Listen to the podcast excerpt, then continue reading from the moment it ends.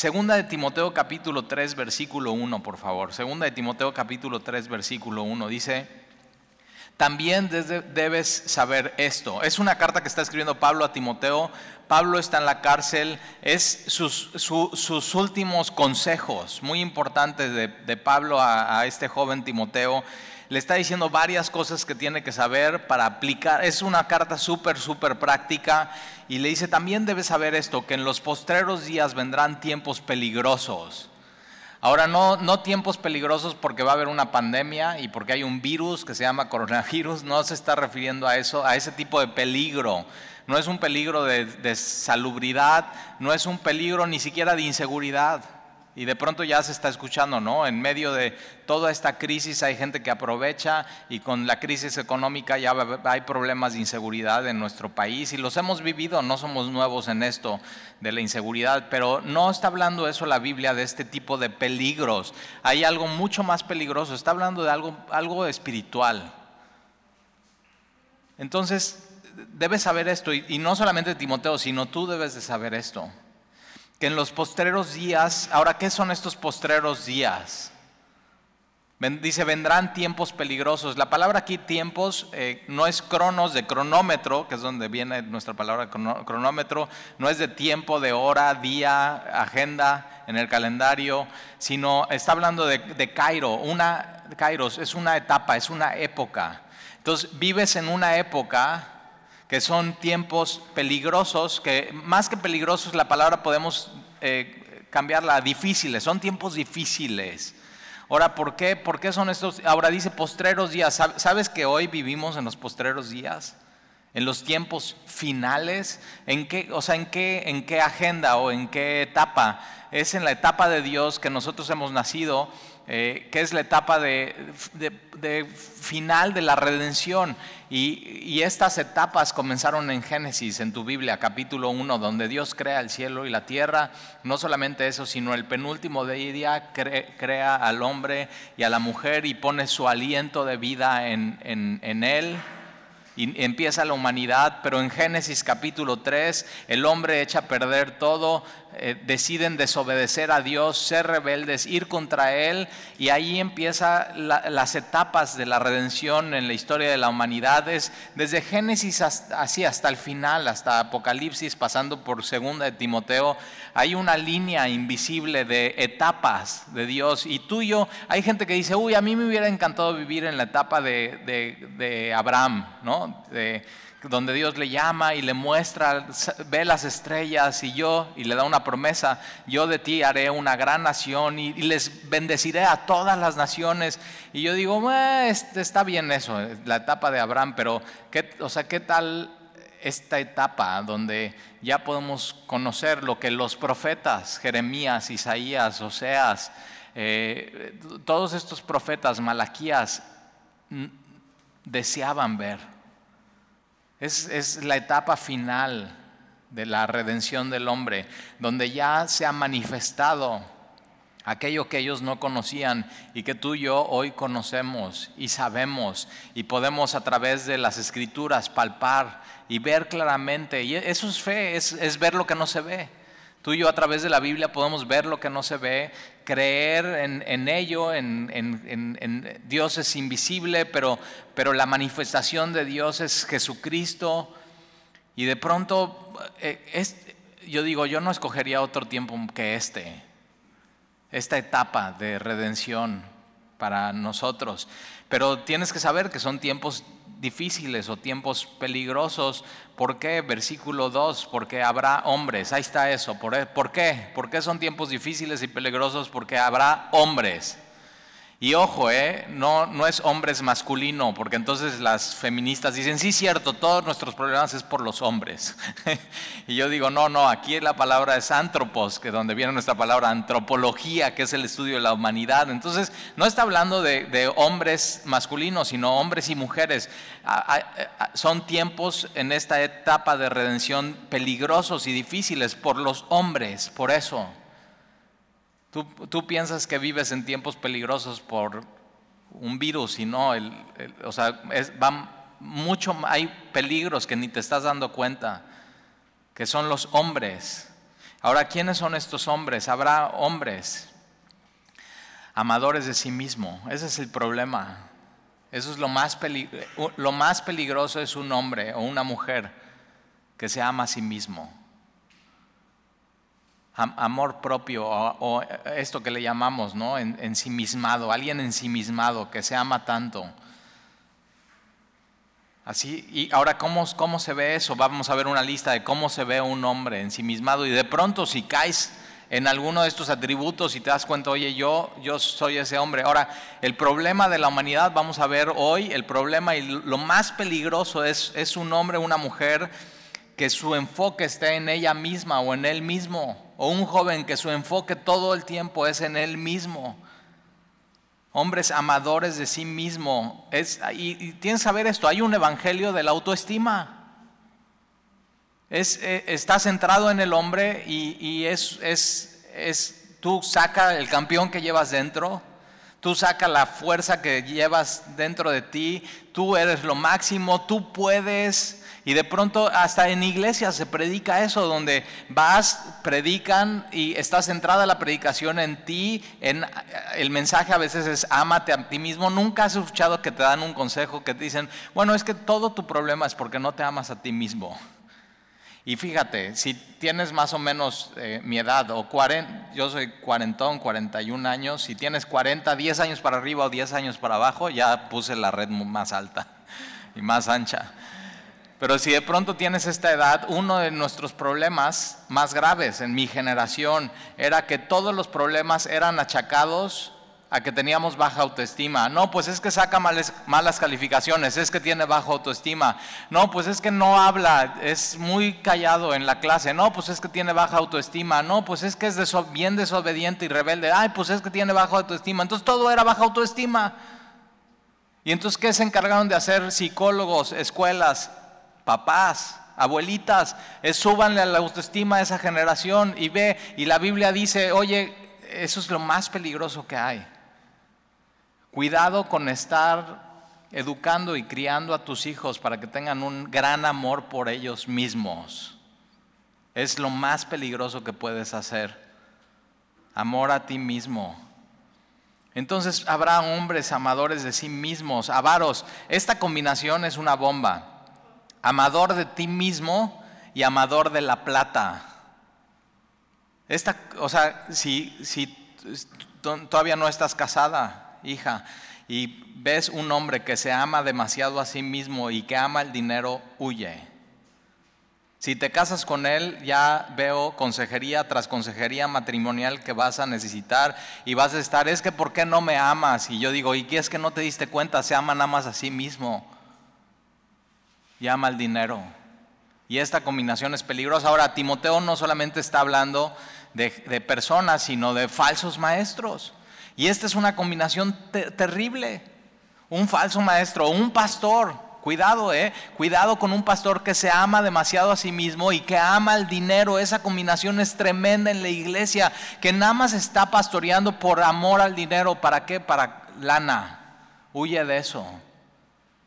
Si tú estás en una iglesia o estás escuchando este mensaje por internet y tu iglesia es esto, ves que tu pastor todo está y todo se trata de él y él se ama a sí mismo y todas sus historias se tratan de él y él sigue ser el centro y la celebridad y dos cosas y predica por el dinero.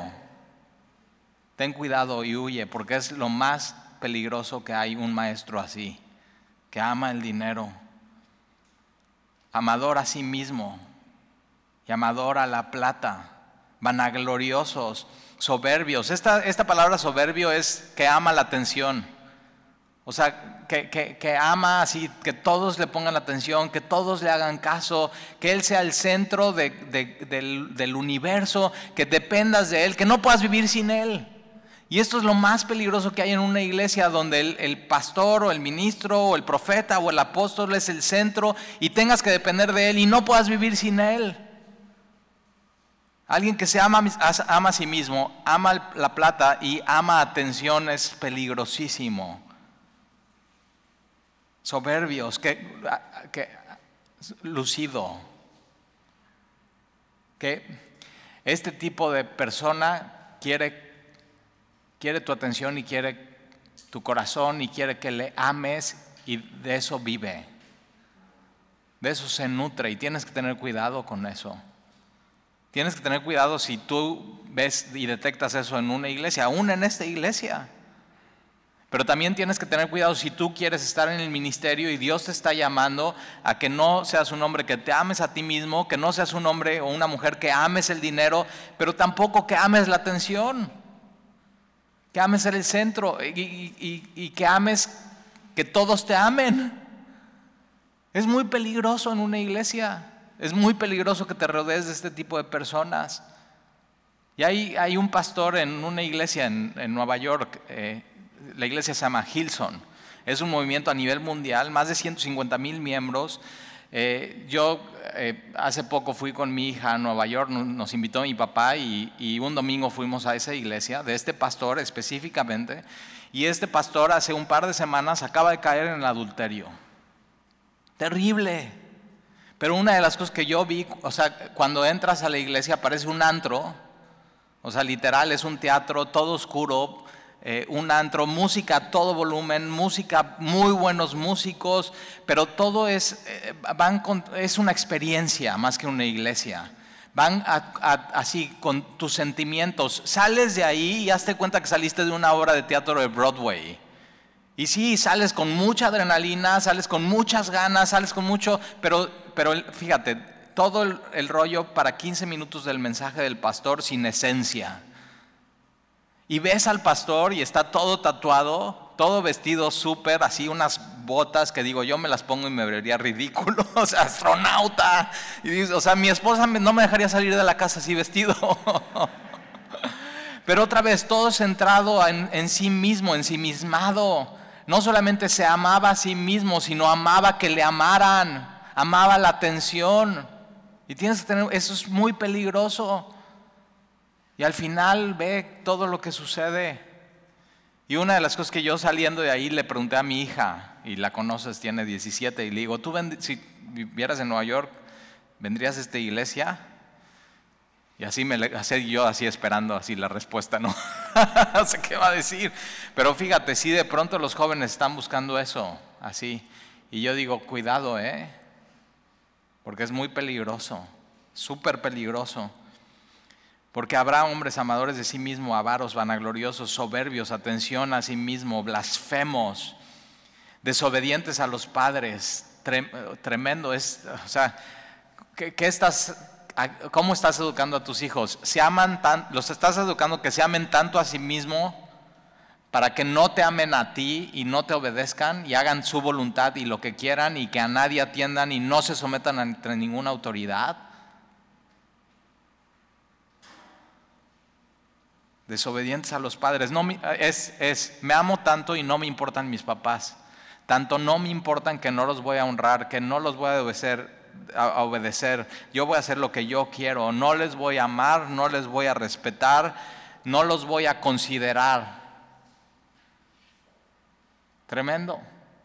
Una, una, de las cosas que yo tengo hijos también y sé, o sea, sé, sé lo que estás pensando, Talí, pues es que y muchos así, papás de adolescentes, bueno, pues es que son adolescentes, es normal que no obedezcan, ojo, ¿eh? no, es, no es normal. La Biblia lo está poniendo al lado de blasfemia. No es normal, ¿eh? No, no los justifiques. Y una de las cosas que Sandy y yo nos hemos puesto de acuerdo como papás es, eh, si van a vivir en, en mi casa, tienen que obedecer, tienen que obedecer las reglas. No pueden ser desobedientes, no pueden ser rebeldes. Y una de las cosas que les enseñamos a nuestros hijos es lo que dice Proverbios, el camino del pecador es duro. Y si tú vas a estar pecando y vas a ser rebelde, va a ser duro para ti vivir en esta casa. No vas a tener beneficios. O sea, ¿por qué no le haces caso a Dios en esas cosas? Cuidado con estar educando en tu casa jóvenes que se amen tanto a sí mismo que no te obedezcan a ti. Es lo más peligroso que puedes hacer con ellos. Desobediente. Y tú, si eres joven, jovencita, joven, niño, niña, Colosenses dice que si quieres agradar a Dios, tienes una así súper simple, obedece a tus papás, obedece a tus papis. Ellos te aman, ellos quieren lo mejor para ti. Sí, a veces se van a equivocar, a veces nos equivocamos como papás, pero la mayoría del tiempo queremos lo mejor para ustedes. Entonces, si quieres amar a Dios y obedecer a Dios, obedece a tus papis. O sea, no te ames tanto a ti mismo y ámales a ellos y honralos y considéralos y escúchalos. Te llevan mucho tiempo, te llevan muchos años, te llevan muchos golpes. Ellos ya vieron que sí, que no, pero sobre todo tus papás están tratando de conocer y amar a Dios. Respeta eso de parte de ellos. Y no hay pretexto para no obedecer a papá y a mamá, a menos, escúchame bien, ¿eh? A menos que te hagan pecar. Si ellos te quieren hacer pecar, puedes decir que no y puedes venir, y voy a ir con el pastor tal a decirle. Pero si es algo bueno, si es algo para tu, para tu disciplina, si es algo para hacerte tu carácter, obedece a tu papá y a tu mamá. Y papá, mamá, abuelito, abuelita, no críes hombres y mujeres que se amen tanto a sí mismos que desobedezcan a todos. Es lo más peligroso que puedes hacer en tu vida. Desobedientes a los padres. Cuando te vas a casar con, con alguien, o sea, si eres soltero o soltera, Ve y pregúntale al pastor de la iglesia, oye, ¿cómo es él? ¿Es sumiso? ¿Es amable? ¿Sirve en la iglesia? Pero sobre todo ve con su mamá y pregúntale, oye, sus últimos años, ¿cómo han sido? ¿Ha sido rebelde o ha sido? Porque si no se somete a mamá y a papá, si no ama y no honra a mamá y a papá, no te va a honrar a ti. No te va a amar a ti. Se ama tanto a sí mismo que no te va a amar a ti, hija. Ten, cuidado, es lo más peligroso que hay. Desobedientes a los padres, ingratos, entonces sí, pues sí, ingrato. es, así, te amas tanto a ti mismo que todo te mereces y no vas a dar las gracias por nada. O sea, me merezco, entonces no tengo que ser agradecido, me debe, el mundo me debe. Y sí, eh, cuando hay hijos desobedientes es por esto, porque piensan que, no tienen por qué obedecer y que los papás, en vez de ser agradecidos y obedientes, pueden ser malagradecidos y desobedecer porque me deben. Y tienes que saber, tus papis no te deben nada. Te aman. No tienes idea del amor de un papá o un hijo. Ingratos, impíos, es que sin amor por Dios. Es lo opuesto a la piedad. La piedad es amar a Dios, es escoger lo que Dios escoge para tu vida, y, una persona ensimismada simplemente no, no, quiere nada que ver con Dios, sin afecto natural, es sin amor a la familia. Tenemos que enseñarles a nuestros jóvenes y a nuestros hijos a amar. Y ahora, como papás, tienes que ser el ejemplo. ¿Cuándo fue la última vez que le hablaste a tus papás? Para amarles y ver cómo están, a tus abuelos, a tus tíos, a tus primos. Ellos saben que cuando te necesitan pueden contar contigo y les puedes amar. Y tienes que, o sea, tus hijos tienen, sabes que vamos a ver a abuelita, vamos a ver al tío, vamos a ver al primo, vamos a ver, vamos a ver. Tienes que enseñarles cómo amar a la familia. La familia es un invento de Dios. La familia es muy importante para Dios. Pero alguien que se ama a sí mismo, nada más se ama así, no, no le importa su familia. Entonces, cuidado cuando yo veo así que chavos rebeldes, ¿no? De que no, ya, o sea, lo único que quiero es largarme de mi casa y no querer nada, o sea, ya, estoy harto, digo, te amas demasiado a ti mismo. Y, eh, o sea, tú eres, tú eres lo más peligroso en tu vida cuando estás pensando así. Ni siquiera te estás dando cuenta y fíjate, eh, sin afecto natural, implacables eh, una persona así es, no quieres paz, ah, ya te pidieron perdón, ya, o sea, ya hicieron todo para la reconciliación y tú dices, bueno, está bien, ya te perdono. Y se da la media vuelta y se va y dice, no, pero no, me las va a pagar. Y todo el tiempo estás echándole así limón a la herida y limón a la herida y recordando y así, nada más no quieres paz. ¿Por qué? Porque te amas demasiado a ti mismo. Es que cómo me pudo haber hecho eso a mí. Ve, mí, mí, mí, mí, mí. Todo se trata de ti en tu vida. No, mira, no vas a poder estar en paz contigo mismo si piensas así. Calumniadores. Esta palabra calumniadores, eh, el original es diabolos. y es esta persona que habla mal siempre de otros a las espaldas. ¿Y por qué haces eso? Porque te amas tanto a ti, que todos están mal y solamente tú estás bien. Y por eso estás hablando todo el tiempo mal de los demás. Pero fíjate esta palabra, ¿eh? Diablo. Y yo digo, no, yo, quiero, yo no quiero esta palabra en mi, intertemperantes. Es, te dejas llevar por tus instintos, no tienes dominio propio. Me amo tanto que si pasa una chica y me gusta, la tomo, sin importar nada. Si estoy casado, sin importar que ella esté casada, comprometida, no me importa nada. Así como instinto, como un animal. Qué peligroso un hombre así, qué peligroso una mujer así, interperante. Yo lo quiero y lo tengo y no me importa nada. No me importa si le hago daño a nadie, a alguien, no me importa nada. Simplemente lo quiero, interperantes, crueles. Esta palabra cruel es salvaje o es o sea, brutal. Y vivimos en un mundo así, fíjate, súper peligroso. Estaba viendo un video, sigo unos videos de China en Twitter, y una de las cosas que pasa es que el, comunismo está haciendo que, eso, que no te importen simplemente los demás en China. Y entonces lo que sucede es que están en, un fin de semana eh, de vacaciones y hay un puente y hay un río, un pequeño río. Y de pronto una mujer se cae al río y no sabe nadar, se está ahogando y todos los que están alrededor, ¿qué crees que hacen? sacan su celular, se ponen a filmar. Nadie, nadie, nadie está preocupado por ella. Todo el mundo está pensando en sí mismados. Yo necesito este video en mi celular para ganar likes y vistas en mi... Ve. Tremendo. Y al final todo así, todo el mundo filmando, filmando, filmando, se ahoga, queda completamente así, eh, boca abajo, inmóvil se ve el video hasta que alguien que no es de China, una mujer mayor de la tercera edad, se quita los tenis, se lanza y rescata a esta mujer. Fíjate en qué mundo vivimos, es un mundo cruel. Yo venía platicando con mis hijos y les estaba platicando eso y les digo, oye, a ver, ¿tú qué harías si una mujer se cae al río aquí, así, Jamapa? Y tú estás viendo, sacas tu celular o te avientas por ella. Y sabes que tú y yo tenemos que educar a nuestros hijos, te avientas, ¿eh? No grabes. Pero ¿qué harías tú como papá? ¿Qué ejemplo le vas a poner a tus hijos? Pero este es el, este es el mundo que vivimos. Este es un mundo, es, esto es la foto de alguien sin Dios crueles, aborrecedores de lo bueno, odian lo que Dios ama. Dios ama la pureza. Alguien que se ama a sí mismo, no, bueno, no importa, puedo vivir como sea. ¿Por qué? Porque quiero, porque son mis ideas, porque no me importa nada, nada más me importo yo.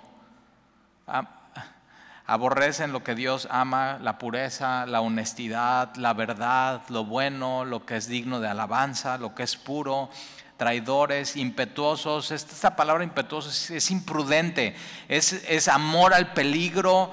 Eh, por ejemplo, relaciones sexuales fuera del matrimonio, es eso. No, mucha gente no lo hace por, por, el acto o por amor, sino es por la adrenalina de hacer algo peligroso. Es, es eso.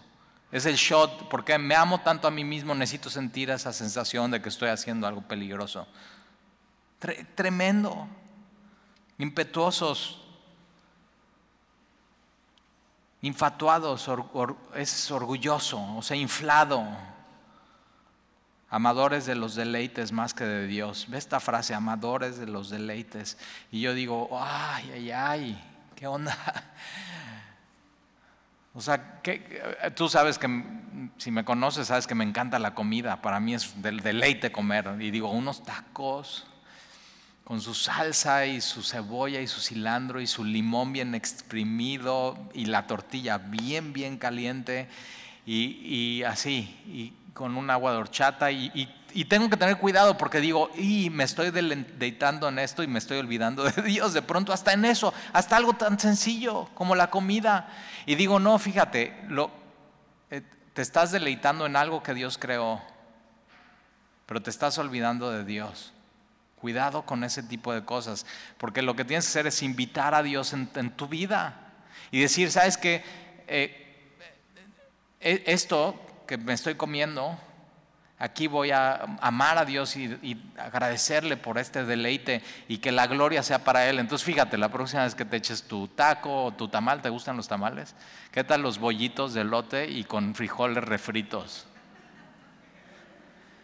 Y la próxima vez que lo hagas, eso, disfruta a Dios en eso. Fíjate, algo tan sencillo como comer, un deleite. Ahora, ¿qué te gusta? ¿Qué deleites? ¿Te gusta un deporte y en eso te gusta, te deleitas? ¿Un, ¿Qué hobby? ¿Te gusta pintar? Invita a Dios en eso. Ahora, fíjate, no vas a cuando empiezas a vivir así tu vida y todo lo que haces lo haces para el Señor, va a haber deleites que ya no van a ir, que ya no van a ver. O sea, que dices, o sea, ¿cómo me voy a? O sea, me encanta el tequila, Talí, pero pues ¿cómo me voy a echar seis de shots y no, o sea, ¿cómo? Y Señor, eh, o sea, me deleito en ti. ¿Te, das cuenta? Entonces ya no vas a poder hacer, o sea, vas a decir, no, ¿cómo?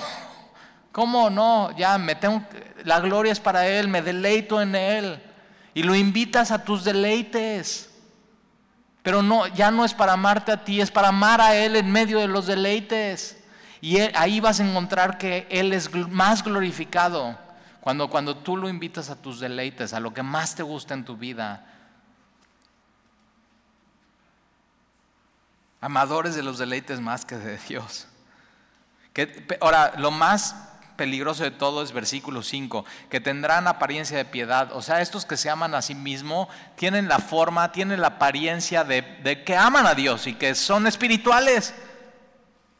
O sea, tienen la envoltura de, de, espiritual y de onda New Age o de cristiano o de así. Y yo digo, ten cuidado porque solamente tienen la apariencia, es decir, no son auténticos. Por eso son lo más peligroso que hay. O sea, son expertos en actuar. Se aman tanto y se vuelven tan expertos en, actuarlo que ellos mismos ya se la creen. Y tendrán, o saben, saben qué decir, saben cómo decirlo. Pero no es real. ¿Por qué? Porque negarán la eficacia de ello. Es decir, no, al final su vida no va a dar fruto. Y fíjate lo que nos ordena la Biblia, qué hacer con este tipo de hombre o, mujer, o pastor, o ministro, o profeta, o apóstol, o líder. Dice, a estos evita. Ahora, lo primero que tienes que hacer para evitarlos es detectarlos, tener discernimiento y decir, ¿sabes qué? O sea, ve, o sea, ve. Y ahora, a estos evita, pero también detecta y evita, pero también tú evita estas características en tu vida. Si tú de pronto te das cuenta, no, pues, ¿qué onda? Yo, no, o sea, arrepiéntete y cambia. Evita eso por completo en tu vida. Versículo 6, porque de estos son los que se meten en las casas. Es peligrosísimo. Él, él, mira, el único que se puede ir a tu casa después de esta reunión es Jesucristo. Y cuidado porque de pronto hay estos hombres y pastores y líderes y maestros que quieren que dependas de ellos, se aman tanto a sí mismos, quieren que dependas de ellos, quieren la atención, aman el dinero, que se quieren ir contigo a tu casa y entrar a tu casa y entrar a tu intimidad. Y tienes que tener cuidado. La única razón por la cual un pastor o un líder de semilla va a tu casa es porque estás muy enfermo y necesitas ser ungido con aceite. Es la única razón. Porque estos son los que se meten en la casa y llevan cautivas a las mujercillas cargadas de pecados, arrastradas por diversas concupiscencias. Ahora, me, dice mujercillas. Ahora, esto es muy Reina Valera 60, porque hoy ya no decimos, ay, mira, mira esa mujercilla. O sea, ya no, ya no dices eso, pero ¿qué quiere decir esto? Es mujercilla para hoy no sería una, una mujer de una moral relajada. Eso sería aquí en la Biblia, es eso. Entonces, fíjate, estos falsos maestros y falsos profetas eh, em, empiezan y se meten a la iglesia y de la iglesia se meten a tu casa y de tu casa te quieren, se quieren meter en tu intimidad y en tu cama. Y es muy peligroso. Y tenemos ahorita un apóstol que está en la cárcel, mexicano, sabe las noticias. ¿Y qué es lo que pasó? Es eso, es llevó cautivas. Ahora, ojo, eh, el evangelio libera. Jesús dice, yo he venido a liberar a los cautivos. Un, falso maestro, una falsa doctrina, una falsa iglesia lo que hace es que te quiere tener cautivo, como así, como si fueras un cliente. ¿Y por qué es como si fueras un cliente? Porque sí, quieren tu dinero. Eres el mercado y tienes que tener cuidado. Nosotros, aquí en Semilla nadie te quiere tener cautivo. Nadie. O sea, tú sabes, llegas Oye, ¿qué se tiene que hacer para ser parte de esta iglesia? Pues nada, siéntate, escucha la palabra, alaba a Dios, métete un discipulado, así. Y a veces nos critican a Semilla, es que en Semilla no hay atención personalizada. Y yo digo, no, o sea, ¿qué más atención personalizada quieres? Que poder entrar confiadamente al trono de la gracia. ¿Qué más atención personalizada quieres que cuando necesites un consejo puedes abrir tu Biblia? ¿Tienes una Biblia? ¿Qué más atención personalizada quieres de Dios que su espíritu mora en, en ti? ¿Te das cuenta? Por eso cuando alguien tiene mi celular y eh, está en una crisis y me escribe un WhatsApp o me llama, a veces no hay atención personalizada y adrede digo, no contesto que vaya a Dios. Porque no queremos que dependas de un hombre. Eso es, eso es lo más peligroso que puedes hacer en tu vida. Depender de un hombre, de un líder, de un pastor y tener una codependencia. Tienes, tienes al buen pastor de las ovejas. Tienes a Jesucristo el justo Tienes en Jesús un abogado. Cuando necesites algo, tienes en Jesús una puerta. Te das cuenta que tienes la atención personalizada de Dios, el creador del universo. Porque de estos son los que se meten en las casas y llevan cautivas a las mujercillas cargadas de pecado. Se, este tipo de maestros seducen a los falsos creyentes y son falsos maestros y con lo, fíjate, ¿con qué te atraen? Con cosas carnales y con lo que atraen eso atraen y carnal atrae a carnal y de pronto ya cautivos. Nosotros no queremos que seas cautivo de esta iglesia. Es más, ni tenemos un directorio, ni tenemos tu teléfono, ni sabemos nada de... O sea, a veces no sabemos nada de nadie. Nada más así nos saludamos, nos conocemos, oramos unos por otros. Cuando te metes un discipulado, pero ojo, ¿eh? en cualquier momento estás libre para irte y puedes ir hasta otra iglesia. Hay una falsa doctrina que dice que la iglesia donde ahí naciste y ahí fuiste plantado, no te puedes ir, no te puedes mover de ahí. Yo digo, ¿quién dice eso? Enséñame un texto en la Biblia. O enséñame la factura de esa oveja. ¿O acaso alguien murió por ti? Jesús, ¿verdad? Él tiene tu factura. Y entonces cuando alguien se va de la iglesia, le bendecimos, le amamos, le decimos, sabes que a donde quiera que vayas, que Dios te bendiga, que resplandezca su rostro en, ti y todo lo que te enseñamos. Si aprendiste algo, aplícalo allá, sirve a Dios allá, ama allá. Obedece a Dios allá, donde sea que estés. Esto, es muy, muy, muy importante. Ahora, ojo, ¿eh? hoy en día no solamente se meten físicamente a tu casa estos falsos maestros, sino se meten por, medios electrónicos, internet, YouTube. Ya tienes todo así en tu mano, en tu, en tu computadora, y tienes que tener cuidado y tienes que aprender a detectar lo auténtico de lo falso. Es tu responsabilidad. Yo no me puedo ir a tu casa así. Y yo me acuerdo cuando yo me convertí en cristiano y de pronto veía la tele así y pasaba los canales cristianos, ¿no? Y está el canal cristiano y está el canal católico, juntos.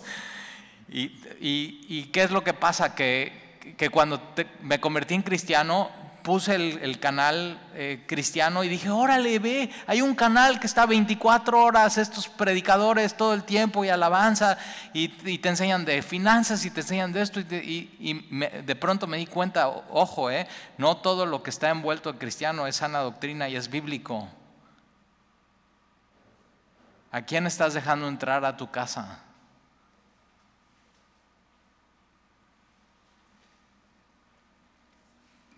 Y se meten y aman eso, aman, aman tus likes, aman tu dinero, quieren que dependas de ellos, te quieren tener cautivo como un cliente. Y de pronto no te apareces y te buscan. Y ojo, ¿eh? no es porque te aman. O sea, cuidado. Tienes que poner atención a la Biblia. Por eso alguien que, se, que viene de una iglesia y dice, Talí, es que vengo de otra iglesia y me vaciaron. O sea, me hicieron vender mi coche y hipotecar mi casa y yo estoy así, no inventes. Y pasa, y, digo, eh, por eso no te enseñan la Biblia en, en esa iglesia, porque si te enseñan la Biblia te hubieras dado cuenta. ¿Te das cuenta? Lo dice la Biblia. O sea, de pronto ahí dice, no, yo no estoy con los cristianos porque hay pastores que roban y no sé qué. Y digo, sí, mira, la Biblia dice. La Biblia dice, no nos los tiene que decir un no cristiano. Y por eso discernimiento espiritual, abre tus ojos, ve. Por eso no, no tienes que estar centrado tu relación con Dios en un pastor. Tiene, tus ojos tienen que estar en este libro, en la palabra de Dios. Versículo 7, estas siempre están aprendiendo y fíjate, y nunca que nunca aprenden. Cuidado con ser este tipo de hombre o mujer. Siempre están aprendiendo, siempre quieren algo nuevo, pero nunca aprenden. Nunca entienden. Nunca pueden llevar al conocimiento del Evangelio, de la verdad, de qué es la cruz, de qué es el perdón. Y siempre necesitan depender de alguien más y, sobre todo de experiencia. Y entonces están buscando una nueva experiencia, una nueva iglesia, un nuevo predicador, porque nunca aprenden. Y nunca llegan al conocimiento de la verdad. Cuidado con ser tú esa persona. Ser buscador de experiencias. Es que quiero aprender más, es que quiero aprender más. Y, quiero, y digo, o sea, toda la revelación ya la tienes y está disponible, ya está cerrada. Y este tipo, fíjate, eh, este tipo de mujeres y hombres están siempre aprendiendo, nunca pueden llegar al conocimiento de la verdad. Siempre están buscando algo nuevo, una, una experiencia nueva, algo espiritual, algo mucho más allá, algo más alto, algo que me sirva más. Y ese tipo de mujeres, hombres, son presa fácil para las sectas. Te vamos a enseñar algo que no has aprendido hasta hoy. ¡Ay! Y ahí vas, ahí vas. Y entonces de ahí, pero no puede ser en la iglesia, tiene que podemos usar tu casa y de ahí no solamente tu casa, tu intimidad, tu habitación y ya. Ya sabes cómo termina. Cuidado con eso. Tienes que enseñarle eso a tus hijos. Cuidado con eso. Se aprovechan y quieren tomar el control de tu vida y llevarte cautivo. así, no, mira, si nadie te ha ayudado hasta hoy, yo te voy a ayudar. Y ahí vas, pum, caes.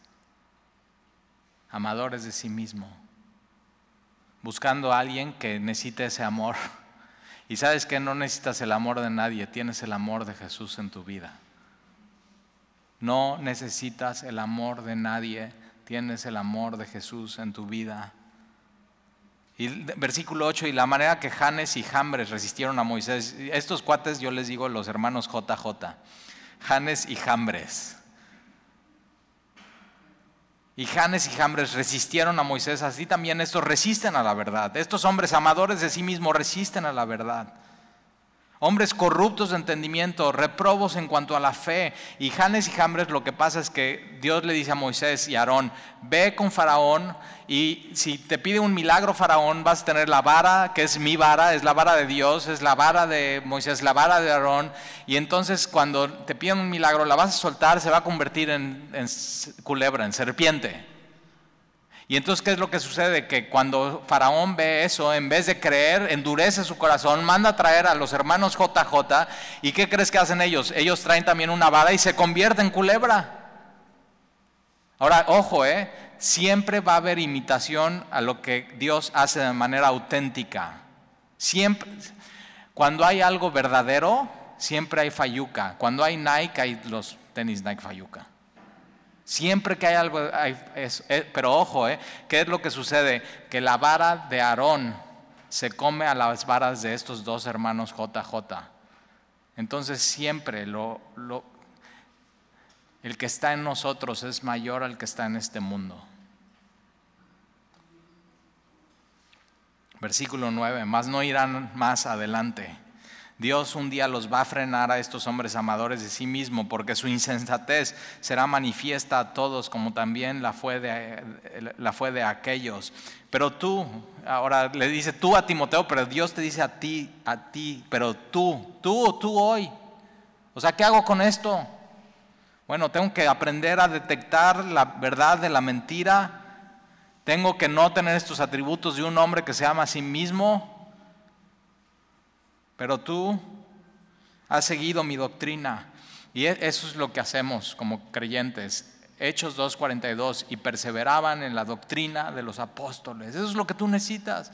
Poner tus ojos en la Biblia, en la doctrina, en la enseñanza de Jesucristo. Esa es la gran comisión, pero tú has seguido mi doctrina. Pero después dice conducta. Entonces fíjate, la doctrina tiene que convertir tu vida tu carácter, tu conducta, tu manera de ser, porque si no, no das fruto y, solamente tienes apariencia de piedad, pero con tu vida la niegas. Entonces la, la doctrina te tiene que cambiar tu conducta, tu carácter, tu propósito. La doctrina tiene que cambiar tu propósito. Y el propósito de Pablo era muy claro, era predicar a Cristo y este crucificado, no humanismo, no amate a ti mismo, no el evangelio de la autoestima sino muere a ti mismo. Sigue a Jesús. Su amor es suficiente. Tú has seguido mi, doctrina, mi conducta, mi propósito. El propósito de Pablo era glorificar a Dios. El propósito de alguien que se ama a sí mismo es glorificarse a sí mismo, sentirse bien, salir de aquí y decir, ay, qué bien me siento y soy poderoso y el campeón que llevo dentro. Y yo digo, no, a veces de semilla vas a salir agüitado. Pero vas a salir diciendo, Dios me ama. Soy un tremendo pecador y necesito la gracia de Dios y Dios me ama y me ha perdonado. Y no sé tú, pero para mí eso es suficiente. Yo digo, eso quiero en mi vida. Eso quiero. Pero tú has seguido mi doctrina, conducta, propósito, fe, longanimidad. Y dices, Talí, ¿qué es eso? Suena como longaniza. Pero te vas a acordar cuando leas esta palabra, Talí dijo longaniza. Longanimidad es eso, es paciencia a las personas.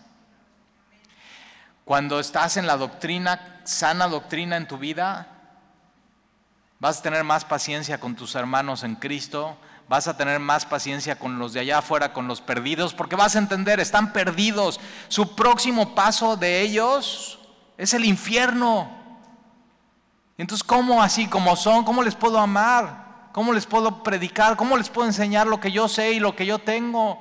Y entonces empiezas a tener paciencia. ¿Nunca has tenido a alguien en tu vida que te saca de quicio? Y de pronto la doctrina en tu vida te hace amar a las personas y ser paciente con ellos. Así, ¿cómo? ¿Cómo, Talí? ¿Cómo? A ver, pregunta, ¿qué paciencia te ha tenido Jesús a ti? Yo tenía un amigo en Cuernavaca que tenía un, literal, tenía un, un problemita, un problema mental. Y así de pronto pues yo estaba sirviendo y muy atento y muy así la iglesia y cuando me tenía a predicar, y, pero siempre estaba ahí, siempre estaba ahí y, y, de pronto un día me sacó de quicio y dije, ¿qué onda con este cuate así ya? Y me fui a mi casa y de pronto voy orando en mi coche y, y así siento de Dios, así de Talí, a veces así me siento contigo. Así, digo, ay, o sea, como si yo tuviera un problemita, ¿no? así de que estás con Dios, oye, no sé qué días, oye, no sé qué días, oye, así. Y digo, perdóname, Señor, ayúdame a tener paciencia con Él. Ayúdame a amarlo como tú me amas. ¿Cuánto ha sido Dios paciente contigo? Que no entiendes y no entiendes y no entiendes. Y está Dios ahí contigo. A tu, y no se va, ¿verdad? ¿Se ha ido Dios de tu vida? ¿O ha cumplido lo que Él ha dicho? No te dejaré ni te, desampararé. Eso, eso ha dicho Dios en tu vida. Entonces, longanimidad, amor, persecuciones. El cristiano va a ser perseguido. Te van a hacer bullying por ser cristiano. Tienes que saber eso, ¿eh? Si hoy decides seguir a Jesús, te van a hacer bullying. Tu familia, tus amigos, en tu trabajo. Pero mira, de por sí te hacían bullying. Pero ahora qué? Ahora tienes a Jesús. Aquel que te ama tanto, aquel que es tu amigo fiel, aquel que nunca te va a abandonar, aquel que murió por ti. Y persecuciones, padecimientos, como los que me sobrevinieron en Antioquía, en Iconio, en Listra, persecuciones que he sufrido.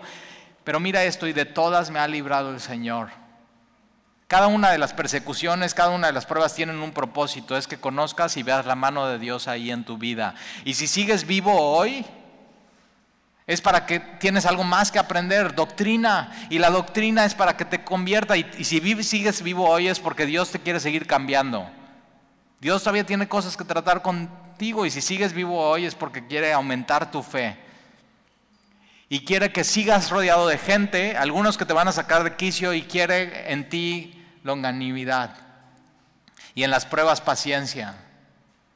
Y en la persecución que aguantes. Que no tires la toalla y que no te agüites y que le sigas amando a esas personas, así como Pablo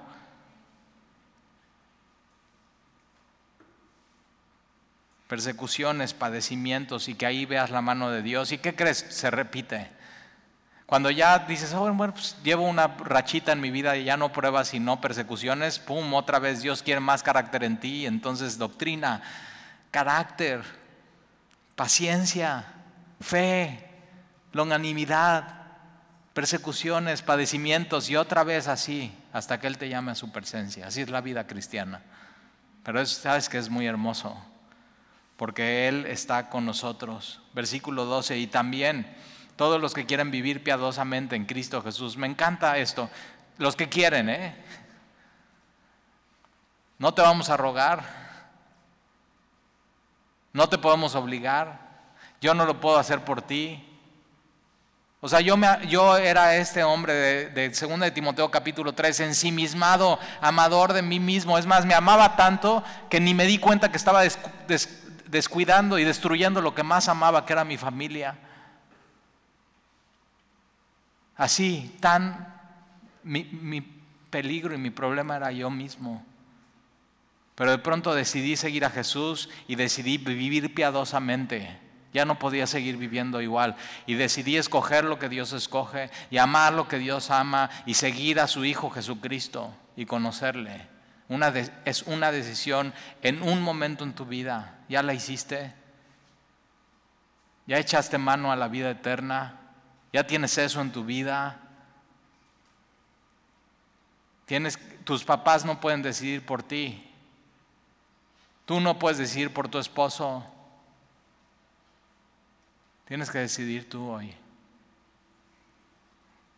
Los que quieren vivir piadosamente en Cristo padecerán persecución más los malos hombres.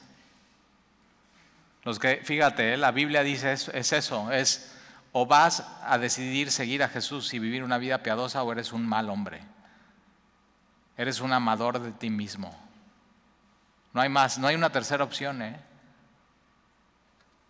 O los malos hombres y los engañadores. Estos, los engañadores son los, los embaucadores, los impostores, los que tienen forma de piedad, pero realmente es, lo actúan. Irán de mal en peor, al final irán de mal en peor. Por eso nunca tengas envidia de ellos. ¿eh? En el ministerio nunca tengas envidia de otras iglesias, ni de otros ministros, ni de otros pastores, ni de otros siervos. Y ves estas grandes iglesias, así miles de personas, al final no sabes.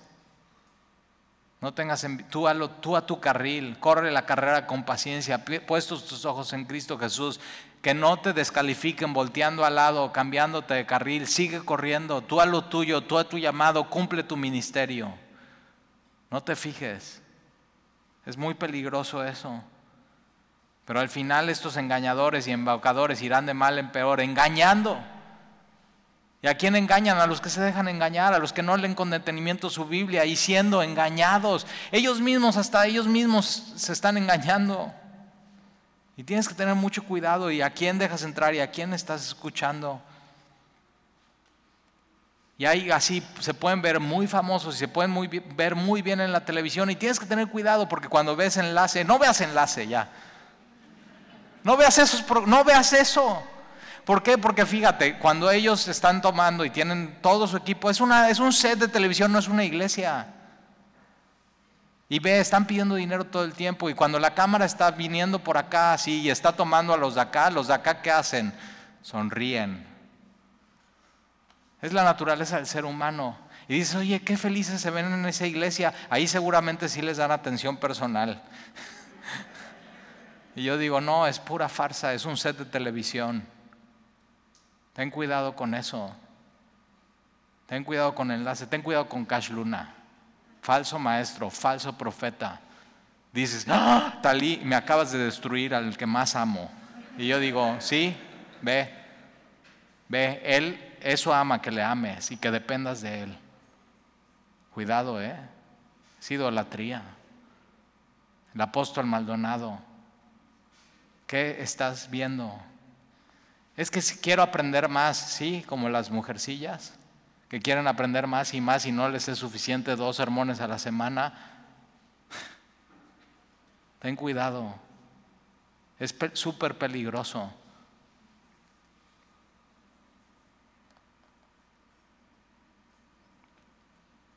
Versículo 14, pero talentos que hago, ok, 14 pero persiste, esfuérzate en la gracia, persiste tú en lo que has aprendido. ¿De quién? De Jesús. De Jesús. ¿Tienes una Biblia? Sí, ya. ¿Tienes el Espíritu Santo morando en ti? Sí. ¿Tienes el poder y acceso privilegiado a la oración? Sí. Entonces ya, ahí. Primera Juan dice, ustedes tienen la unción. Ustedes. Tú, tú mismo tienes la unción.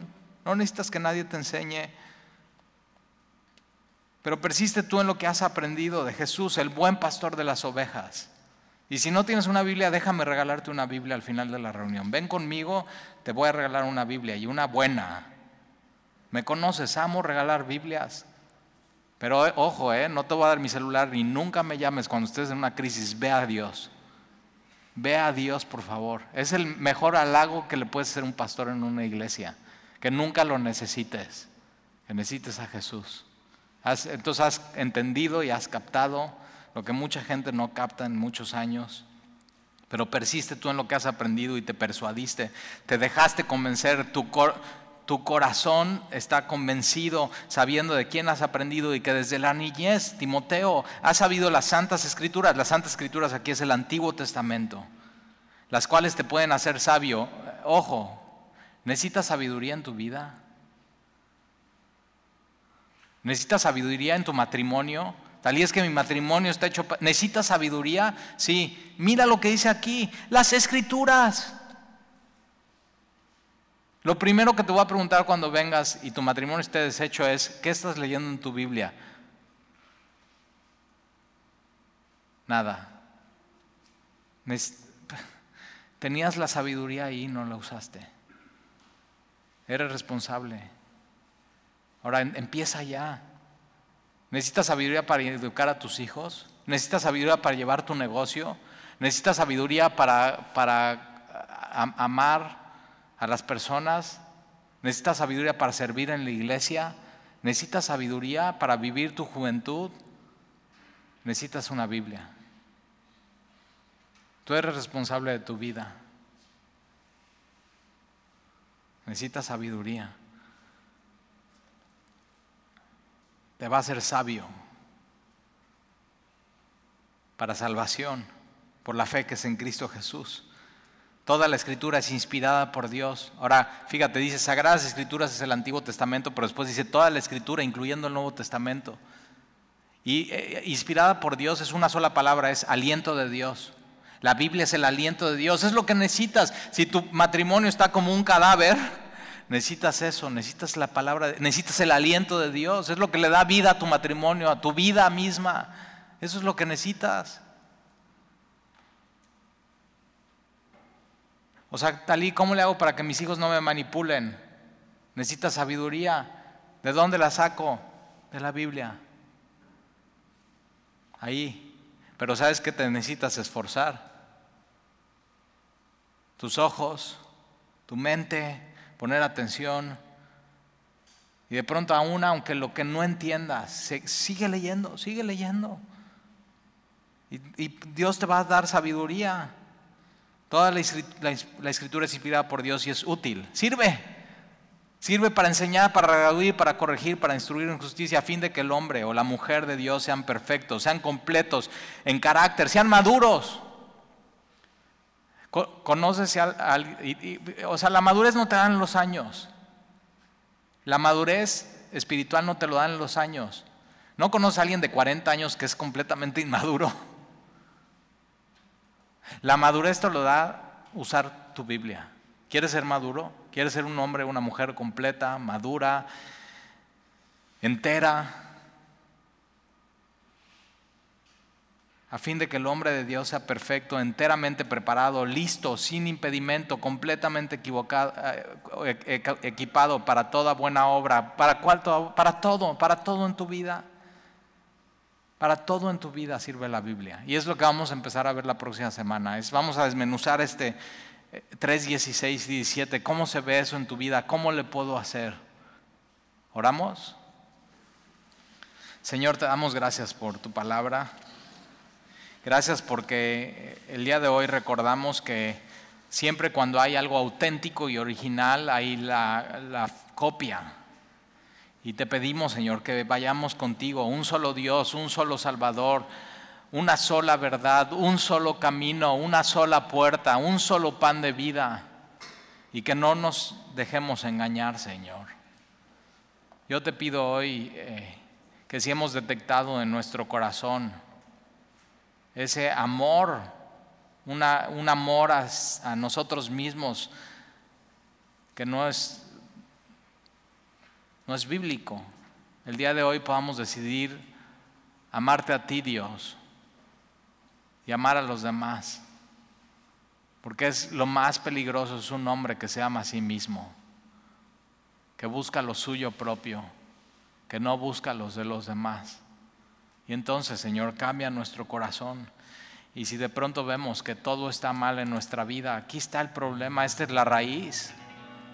Pero tú das la solución, Señor. Cambia nuestro corazón. Te lo pedimos, Señor. Ayúdanos. Necesitamos tu palabra y tu gracia. Y danos sabiduría. Te lo pedimos en el nombre de Jesús. Amén. Amén.